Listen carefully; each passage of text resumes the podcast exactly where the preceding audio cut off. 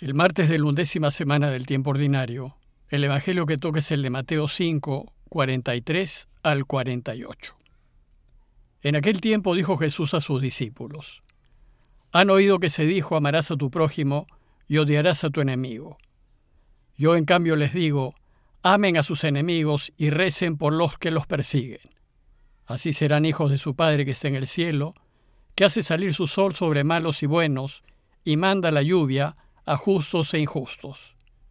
Porque si aman a los que los aman, ¿qué premio tendrán? ¿Acaso no hacen lo mismo también los publicanos? Y si saludan solo a sus hermanos, ¿qué hacen de extraordinario? ¿No hacen lo mismo también los gentiles? Por tanto, sean perfectos como su Padre Celestial es perfecto. El día de hoy concluimos con los cinco ejemplos en el Evangelio de Mateo que Jesús nos propone para enseñarnos cómo los cristianos debemos entender lo que manda la ley. Recordemos que estamos escuchando el Sermón del Monte, en donde Jesús está promulgando su nueva ley, aquella ley que debe regir a todos los que lo siguen, esa ley que todo discípulo debe observar para que Dios pueda reinar. Es decir, nos está enseñando la manera como debemos vivir y el modo como debemos proceder todos los que queremos seguirlo. Hemos visto en las reflexiones de los días anteriores que Jesús nos ha presentado ya cuatro ejemplos de normas de la ley que debemos leer y aplicar desde una nueva perspectiva. En el texto de hoy nos presenta el último de ellos y viene a ser como el corolario de esta primera parte de sus enseñanzas. Se trata de un ejemplo que debe resumir nuestra actitud en el entendimiento de la ley nos va a enseñar, a manera de conclusión, que la forma de cumplir con los mandamientos de Dios es acercarnos a los demás desde la perspectiva del amor, buscando siempre su bien y en ningún caso su daño. Bueno, pues Jesús empieza su enseñanza diciéndonos, han oído que se dijo, amarás a tu prójimo y odiarás a tu enemigo. Resulta que hay varios pasajes del Antiguo Testamento que consideran aceptable el rechazo y el odio a nuestros enemigos. Por ejemplo, Éxodo 34 dice, Guárdate de hacer pacto con los habitantes del país en donde vas a entrar. Al contrario, deberán destruir sus altares, destrozar sus estelas y romper sus hitos. Deuteronomio 7 dice, Cuando haya arrojado delante de ti a naciones numerosas, y el Señor tu Dios te las entregue, y las derrotes, no harás alianza con ellas, no les tendrás compasión. Deuteronomio 20 dice, En cuanto a las ciudades de esos pueblos que el Señor tu Dios te da en herencia, no dejarás nada con vida. Y el Salmo 139 dice, No odio, Señor, a quienes te odian, no me asquean los que se alzan contra ti, con odio colmado los odio, son para mí enemigos. Bien, estos textos son bastante desconcertantes. Sin embargo, en la misma ley hay también pasajes que enseñan la consideración y el respeto que debemos tener a amigos y extranjeros. Por ejemplo, Éxodo 23 dice, Si encuentras el buey de tu enemigo o su asno extraviado, se lo llevarás. Y si ves caído bajo la carga el asno del que te odia, no rehuses tu ayuda, acude a ayudarle. Y Levíticos 19 dice, al forastero que reside junto a ustedes, lo mirarán como a uno del pueblo y lo amarás como a ti mismo. Sin embargo, el rencor que produce el abuso y la prepotencia que sufrimos de manos de otros hace que uno se olvide de estos textos de amor y misericordia y se fije más en aquellos que incitan al rechazo.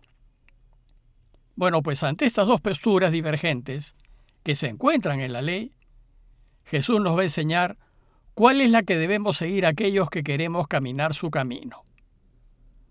Recordemos que en las primeras décadas del siglo I, lo que condicionó toda la vida del pueblo de Israel fue la invasión romana. Y en tiempos de la vida pública de Jesús, la invasión ya llevaba unos 90 años.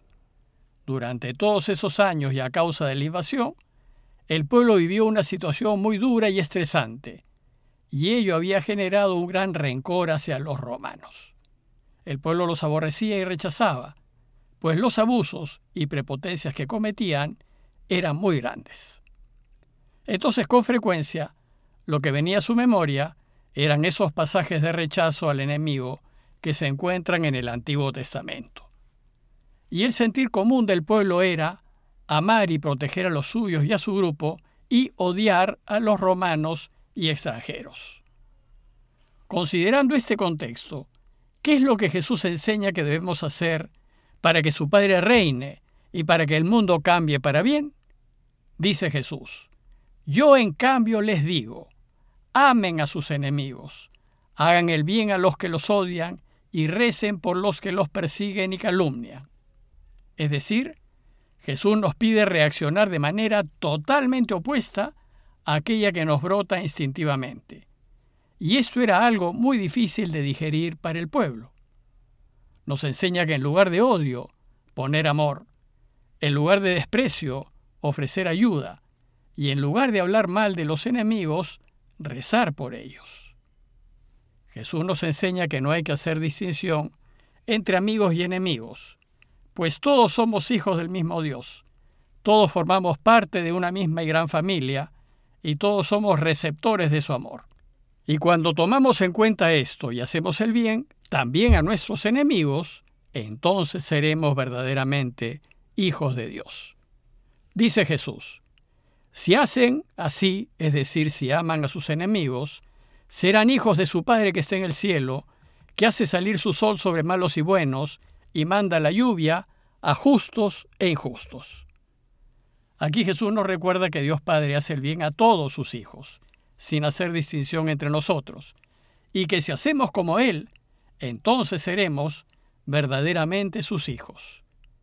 Bueno, pues esto es lo que pretende el reinado de Dios. Dios no quiere las guerras, más bien Él quiere reinar para que el mundo entero, todos los países y naciones, vivamos en paz, seamos miembros de su gran familia pues todos somos hijos suyos. Por eso Él cuida del malo y también del bueno, del justo y también del injusto, del que está con Él y también del que está contra Él. No le interesa si alguno cree en Él o no, ni tampoco si es pecador o es justo, ni si lo ha rechazado o lo sigue. Lo que quiere es que el malo se convierta y que nos vaya bien a todos. Si nuestro amor solo se limitase a los nuestros, estaremos limitando el reinado de Dios. Y si bien podemos decir que somos sus discípulos, seguiremos viviendo bajo la ley del talión. De forma que haré el bien, pero solo a los que me hacen el bien, y ayudaré solo a los que me ayudan. A los demás, cuernos. Pero dice Jesús, si aman a los que los aman, ¿qué premio tendrán? Es decir, ¿qué hacen de especial? ¿Acaso los publicanos no hacen también lo mismo? A los publicanos o cobradores de impuestos, por ser cobradores de los romanos, el pueblo los consideraba en la misma categoría que los ladrones y delincuentes. Luego, si solo amamos a los que nos aman y si solo ayudamos a los que nos ayudan, ¿en qué nos diferenciamos de los ladrones y delincuentes? Pues también ellos aman a los que los aman y ayudan a los que los ayudan. Y si saludan solo a sus hermanos, ¿Qué hacen de especial? ¿Acaso no hacen lo mismo también los paganos? Los paganos o gentiles son aquellos que no conocen al Dios verdadero y creen en ídolos y en falsos dioses. Entonces, si nos limitamos a saludar solo a los cercanos, no nos estaremos diferenciando de los que no creen en el Dios verdadero, pues también ellos saludan a quienes les son cercanos. Para Jesús, nosotros, sus discípulos, Debemos ir más allá de lo que hace la gente y tratar como hermanos también a los ladrones, a los delincuentes y hasta a los invasores romanos. Esto ciertamente es muy difícil de hacer, pero es lo que hace Dios. Por tanto, si queremos ayudarlo a reinar, esto también debemos hacerlo nosotros. La frase final o la conclusión de la enseñanza de hoy resume todo este proceder. Por tanto, dice Jesús, sean perfectos como su Padre Celestial es perfecto. Pero eso de ser perfecto como Dios es perfecto, usualmente lo entendemos mal y lo descartamos por considerar que esta petición de Jesús es imposible de cumplir. Pues ¿cómo nosotros, humanos ilimitados, podemos ser como Dios? Pero aquí Jesús no nos pide que seamos como Dios. No nos pide que nos asemejemos a Él en su ser divino, en su ser Dios. Lo que nos pide es que nos asemejemos a Él en el hecho de ser perfectos. Y así como Dios es perfectamente divino, nosotros debemos ser perfectamente humanos. En castellano decimos, qué humana es tal persona, cuando en ella vemos rasgos de un gran corazón, inmensa bondad y extrema misericordia. Bueno, pues esto es precisamente lo que Jesús nos pide que seamos, que seamos perfectamente humanos, es decir, llenos de compasión y bondad. En otras palabras, que seamos personas que vivamos movidas por el amor de Dios. Nos pide que vivamos como aquel que tiene su mirada puesta en Dios y en consecuencia no pone límites ni barreras a su amor.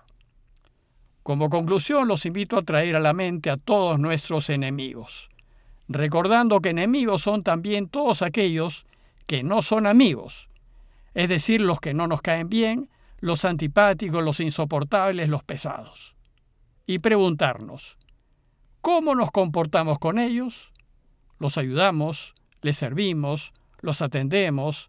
¿Hablamos bien de ellos?